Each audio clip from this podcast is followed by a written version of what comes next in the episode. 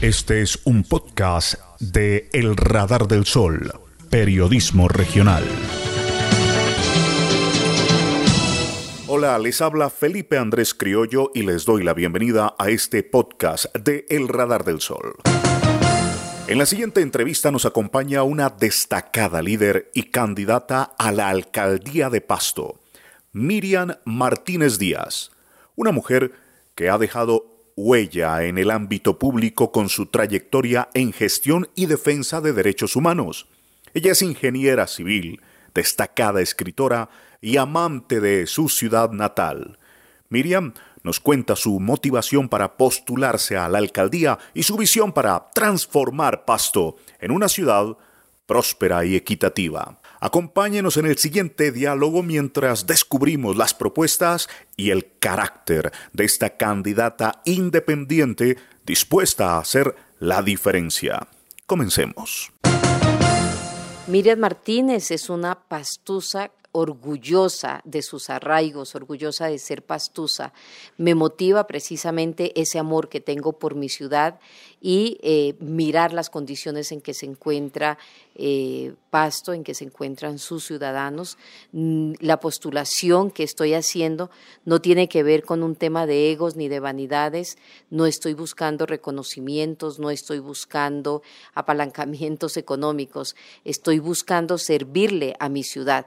Soy ingeniera civil de la Universidad de Nariño, tengo una especialización en alta gerencia y una maestría de la Universidad Carlos III de Madrid. Eh, soy defensora de derechos humanos, columnista, escribo también, me interesan muchos los temas eh, académicos, pero nada de eso hace a Miriam Martínez. Lo que hace a Miriam Martínez eh, son los valores con los que fui eh, eh, educada, los valores de la casa, los valores de unos padres que nos enseñaron desde muy pequeños a diferenciar entre lo justo y lo injusto, pero principalmente a tener el carácter y la valentía de enfrentarnos a las situaciones de injusticia. ¿Usted cree que Pasto está preparada para recibir a una alcaldesa en este tiempo, en esta actualidad? Yo creo que el mundo ha avanzado, la modernidad ha indicado que las mujeres tenemos una posibilidad de generar dinámicas diferentes. Dinámicas diferentes porque tenemos la capacidad de ser estrictas, de ser, de ser juiciosas y de ser conciliadoras. Yo creo que la capacidad que tenemos las mujeres de ser sabedoras y conciliadoras y cuidadoras nos permite decir, en el caso de Miriam Martínez, que soy una mujer que eh, eh, tengo eh, conocimiento, me he formado para esto, tengo carácter, soy una mujer que hace análisis sin prejuicios, tomo decisiones, soy transformadora. Eh, no soy, no tengo trucos debajo de la manga, no soy eh, hábil para los temas de la política por debajo de la mesa. Soy eh, una persona que habla de frente, que tiene carácter y que tiene la capacidad de hacer gestión y de transformar las realidades. ¿Cuáles son los cargos que usted ha desempeñado que precisamente en su ruta, en su hoja de vida, también hacen pues una interesante postulación de su nombre a la alcaldía de Pasto? Bueno, siendo muy joven, trabajé en la empresa de acueducto de Pasto, en Popasto, de acueducto y alcantarillado, la empresa en Popasto. Apenas salí de la universidad, todavía no me había graduado, ejercí ahí el cargo de eh, inspectora de obra, pero después me vinculé como obrera de esa empresa. Yo fui obrera en la planta de tratamiento del Centenario, desempeñé ese cargo eh, hice parte de toda esa cadena de, de, de, la dosificación del sulfato, del cloro, bueno, un poco maltratada ¿no? por los compañeros, por una posición machista que, que, que me obligaba a esforzarme más. Después eh, mm, fui eh, contratista independiente, interventora en el departamento de Nariño con varios proyectos, interventora de acueductos, de alcantarillados, de escuelas, de hospitales, y después de 10 años de haber sido obrera de Empopasto, regresé como gerente de esa empresa. Eso fue eh, un tema importantísimo, un reto muy importante porque logramos salvar a esa empresa de la privatización. Eso fue en el año 2000. Fue la primera vez que Pasto se levantó en un ejercicio ciudadano para defender la condición de empresa pública de, de, de, Empopasto. La logramos sacar de la quiebra, logramos superar los indicadores, hacer cambios radicales conjuntamente con los trabajadores de esa empresa, con el sindicato, salvamos la empresa en esa, en esa ocasión. Y que la hizo merecedora de reconocimientos nacionales a propósito. Tuvimos varios reconocimientos, el reconocimiento de la Presidencia de la República, ese es un, un, premio a la gestión que la Presidencia tiene establecido desde hace muchos años, y tuvimos también un premio de la Superintendencia de Servicios Públicos eh, al haber logrado sacar a esta empresa de la quiebra en la que se encontraba. Eso me permitió eh, eh, postularme a un cargo en el Ministerio de Ambiente eh, y Desarrollo, se llamaba en ese entonces.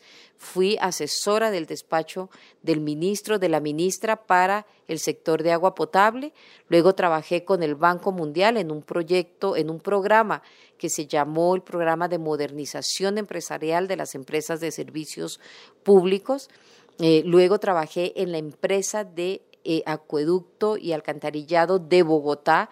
Estuve eh, en un cargo de segundo nivel. Allá me recuerdan por la capacidad que tenía de hacer gestión y de, tomar decisiones rápidamente. Me, a las 3 de la mañana llegaba las inundaciones y tomaba eh, decisiones conjuntamente con los ingenieros y con la comunidad. Logramos muchos temas en beneficio también de las comunidades menos favorecidas, vincularlas y llevarles el agua a los barrios más alejados de, de la ciudad de Bogotá. Luego trabajé en la UAEPS, en la Unidad Administrativa Especial de Servicios Públicos, que se encarga en Bogotá del tema del aseo, del relleno sanitario y de la recolección de las basuras en todo Bogotá. En, en, en ese cargo logré realizar la transformación en la operación del relleno, eh, que fue un referente latinoamericano y, logré que el operador que llevaba más de 16 años en ese, en ese cargo, evitando que se hagan licitaciones de, de esa operación del relleno, devolviera al distrito 67 mil millones de pesos después de una demanda ejecutiva. Eso me causó muchos dolores de cabeza, pelear con los monopolios de las basuras en mm. este país. Ah, eh, fue complicadísimo. Eh, tuve eh, una sanción por parte de la Procuraduría que me inhabilitó 10 años. Yo digo que fue una, la sanción más injusta, fue una, una sanción al trabajo y a la valentía que tuve de enfrentarme con estos monopolios, pero yo creo que me maltrataron un poco, pero lo volvería a hacer, ¿no? Eh, muchas veces, volvería a, a, enfrentarme, volvería a pelear, volvería a defender las causas de las comunidades aledañas al relleno sanitario que estaban en pésimas condiciones y nosotros logramos superar esa situación. Toda esa trayectoria que usted nos ha comentado le da propiedad precisamente para evaluar las condiciones que tienen los pastuzos con los servicios públicos. Y usted ha puesto en evidencia una situación con EMAS. Coméntenos sobre ello. Bueno, nosotros, eh, eh, después de hacer muchos acercamientos en los barrios de la ciudad y preguntarle a la gente qué quiere transformar en su barrio, en su ciudad, recogimos eh, mucha información.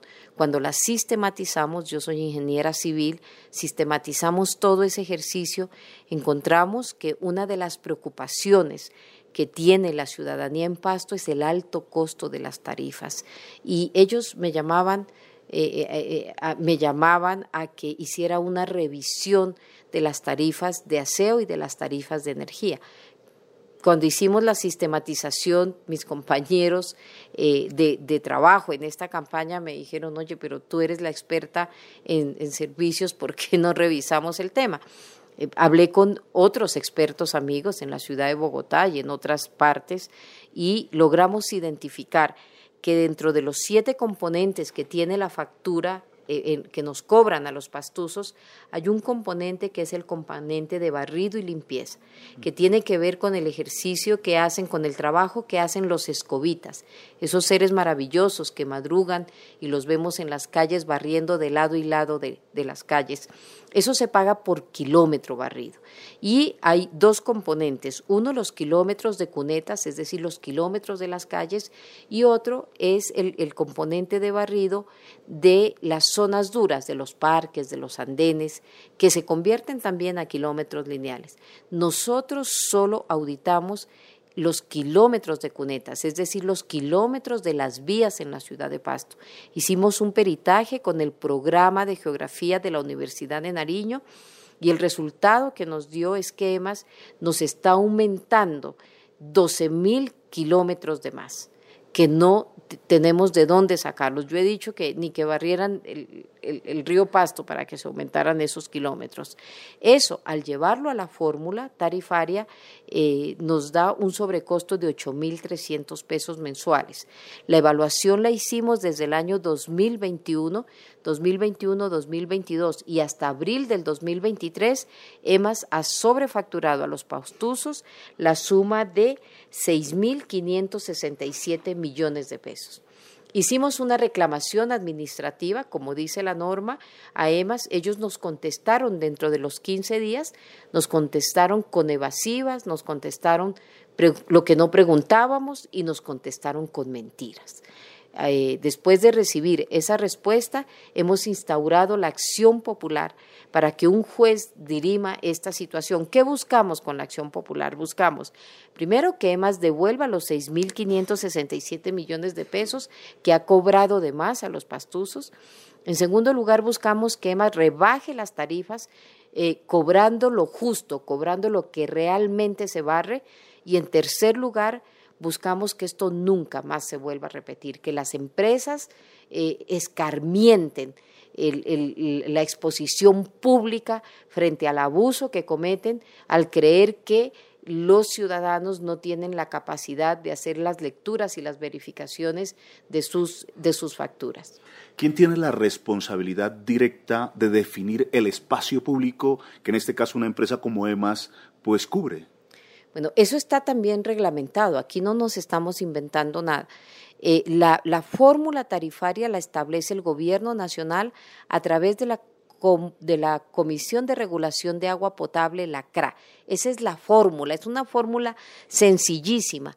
El número de kilómetros que se barre por un valor que está establecido por el Gobierno Nacional dividido entre el número de usuarios. ¿Quién pone el número de kilómetros? Eso tiene que ser establecido por la alcaldía, por la administración municipal, a través del programa de gestión de residuos sólidos que es de obligatorio cumplimiento y que establece la norma debe ser eh, liderado, ni siquiera liderado, debe ser eh, eh, construido por la alcaldía municipal. Esta alcaldía, desafortunadamente, le delegó en el año 2016 a la empresa prestadora del servicio, le delegó, yéndose en contra de la norma, la posibilidad de que sea la empresa prestadora, en este caso EMAS, la que diga cuántos kilómetros se barre. Y por supuesto, ellos dicen cuántos kilómetros se barre y dicen también cuántos kilómetros se cobra. Es decir, que aquí tenemos una situación gravísima, es una perversidad. Yo he dicho que... Entonces la alcaldía tenía que verificar esos datos que daba la empresa. La alcaldía, no, la alcaldía tenía que decirle a la empresa cuántos kilómetros debía barrer. ¿sí? Y la alcaldía tenía la obligación de hacer interventoría de revisar si exactamente estaba barriendo los kilómetros que tenía que barrer, si lo está haciendo en los horarios que dice, en las frecuencias, es decir, las veces a la semana que se ha establecido que, que ellos tienen que, barrer, porque los kilómetros se establecen con la longitud de la vía multiplicada por dos, porque son las cunetas de lado y lado, y eso por el número de veces que barren a la semana. Eso, por supuesto, se lo pasa por las cuatro semanas que tiene el mes y eso te da los kilómetros de barrido al mes. Tenemos dos perversidades. Uno, se dieron esa, esa potestad de decir cuántos kilómetros se debía barrer y lo segundo es que no hicieron supervisión ni hicieron interventoría. Y yo metería aquí una tercera perversidad y es que el Consejo Municipal, que es quien hace el control político de la administración municipal, dejó pasar esta situación cuando eh, se le hace la exposición por parte de Mario Viteri, que es candidato a la alcaldía, él siendo eh, secretario de gestión ambiental, hace la presentación ante el Consejo Municipal del informe del avance de la prestación del servicio de aseo. Es una obligación, así lo dice la norma. Los alcaldes deben presentar ante el Consejo Municipal el avance de la prestación del servicio de aseo o de su programa de gestión integral de residuos sólidos. Mario Viteri hace esa presentación en el año 2021. En esa presentación ya establecen un número exagerado de kilómetros. Ellos dicen que hay 36.800 kilómetros eh, de barrido que no sabemos de dónde salen y están por encima del peritaje que nosotros hicimos a año 2023, o sea, eso es una, eh, eh, eso es una exageración hacen la presentación en el Consejo y el Consejo Municipal no dijo nada. Aquí salió a contestar el candidato también Nicolás Toro, que ha sido 20 años concejal de la ciudad de Pasto, y ha dicho de manera mentirosa que el Consejo Municipal no establece las tarifas que no tiene nada que ver con las tarifas. Yo digo que es mentirosa, primero porque yo no estoy diciendo que el Consejo establece las tarifas. Tengo claridad absoluta que quien establece la fórmula tarifaria es la nación. Pero el Consejo Municipal debía hacer el control político en ese número de kilómetros que debía decirlo la alcaldía y que no lo dijo la alcaldía. Esto suena como a un trabalenguas, pero es así. La alcaldía no cumplió con su labor, le cedió a EMAS y el Consejo Municipal dejó pasar esta situación sin decir nada. Eso yo lo denuncié, han salido a decir tanto eh, Nicolás Toro como Mario Viteri que ellos no tienen nada que ver. Yo creo que es un acto de cobardía que no acepten esta situación y que no respondan por los 6.500 millones de pesos que EMA ha sobrefacturado a los pastuzos desde el año 2021. Bien, están escuchando a Miriam Martínez Díaz y de esa persona que están escuchando eh, sale la decisión de postularse a la alcaldía. Como cuando usted eh, narra, cuenta esto, se nota directamente su carácter y eso es interesante. Eh, ¿Cómo ha forjado ese valor de carácter, de la disciplina en su vida, doctora Miriam? Bueno, yo vengo de una familia de siete hermanos. Eh, mi papá y mi mamá, unos trabajadores incansables. Eh, mi mamá es una mujer maravillosa, trabajo, es jubilada del Hospital San Pedro, hizo parte del sindicato. Yo recuerdo los primeros de mayo bajando de la mano de mi mamá a acompañar esas maravillosas eh, conglomeraciones de personas, ¿no? reclamando eh, las manifestaciones por los derechos de los trabajadores. Mi papá, un campesino eh, autodidacta, leía mucho, nos enseñó el valor de, de la verdad, el valor del carácter, de, de, hablar fuerte frente a las injusticias y por supuesto hay muchos escenarios en la vida. El colegio, ¿no? El colegio nos forjó mucho. Yo hice parte de mi, de mi bachillerato en el, en el colegio María Goretti, después lo terminé en el, en el Ciudad de Pasto. Hubo profesores que incidieron mucho en, en la dinámica de la literatura, de, forjarnos en, estudiar y, yo creo que el carácter se va forjando durante todas estas etapas de la vida y hoy eh, tengo la posibilidad de, no arriar las banderas, como decimos, de hablar de frente, de hablar sin tapujos, de, de, poner las cartas sobre la mesa. Y eso es lo que estoy ofreciendo a esta ciudad. Creo que Pasto eh, tiene muchas dificultades, Creo que a Pasto le hace falta dirigente, le hace falta tener dirigentes que tengan la capacidad de, de gestionar, de hablar, de no agachar la cabeza, de, hacerle caer en cuenta ese centralismo que tenemos desde Bogotá, que las cosas en territorio son diferentes y que no nos pueden aplicar eh, una sola eh, tabla rasa y, que hay diferencias que tienen que aceptarlas y eso tiene que ver con tener una clase dirigente que sea capaz de hacer eh, esas gestiones en Bogotá y a nivel internacional para poder darle una dinámica diferente a esta ciudad.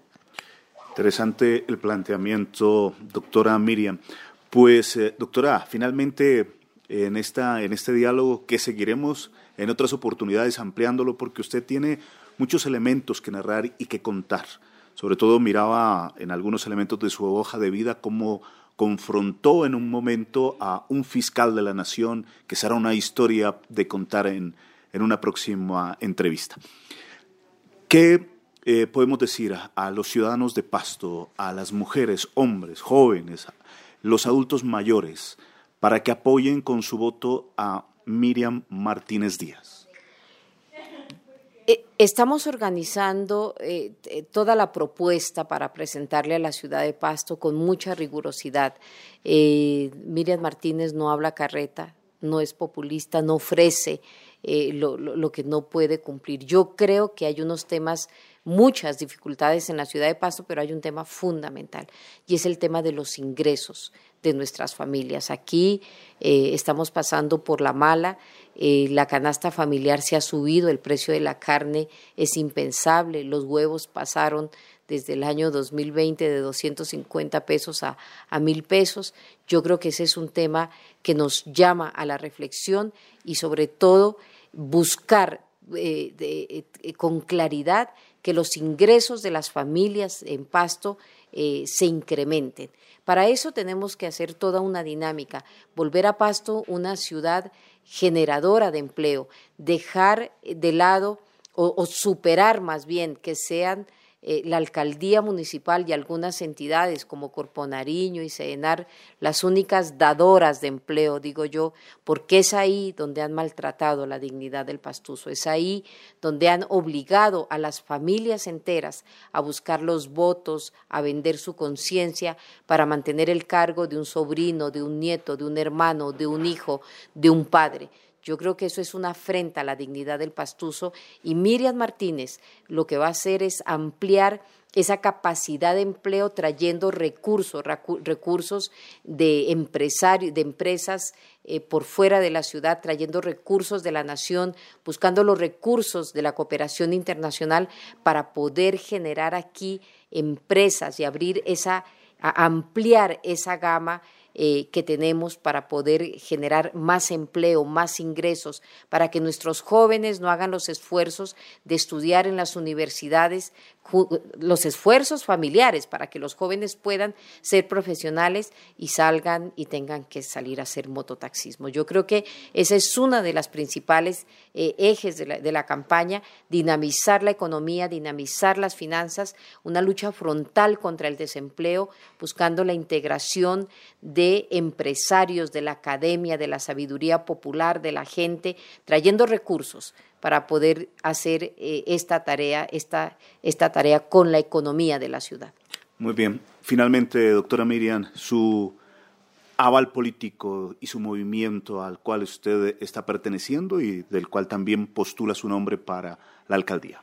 Bueno, esta democracia es complicada, los avales se convirtieron en, en, una talanquera, muchos candidatos eh, acaparando avales, por fortuna, yo tuve la posibilidad de que el movimiento Esperanza Democrática, que es un movimiento que hace parte del pacto histórico, tomara la decisión de separarse en pasto eh, de, de, los otros movimientos del pacto histórico y avalar esta candidatura, que es una candidatura independiente que va hasta el final. Esperanza Democrática está conformada por tres movimientos, la Unión Democrática, Baluarte Campesino y Esperanza, Paz y Libertad.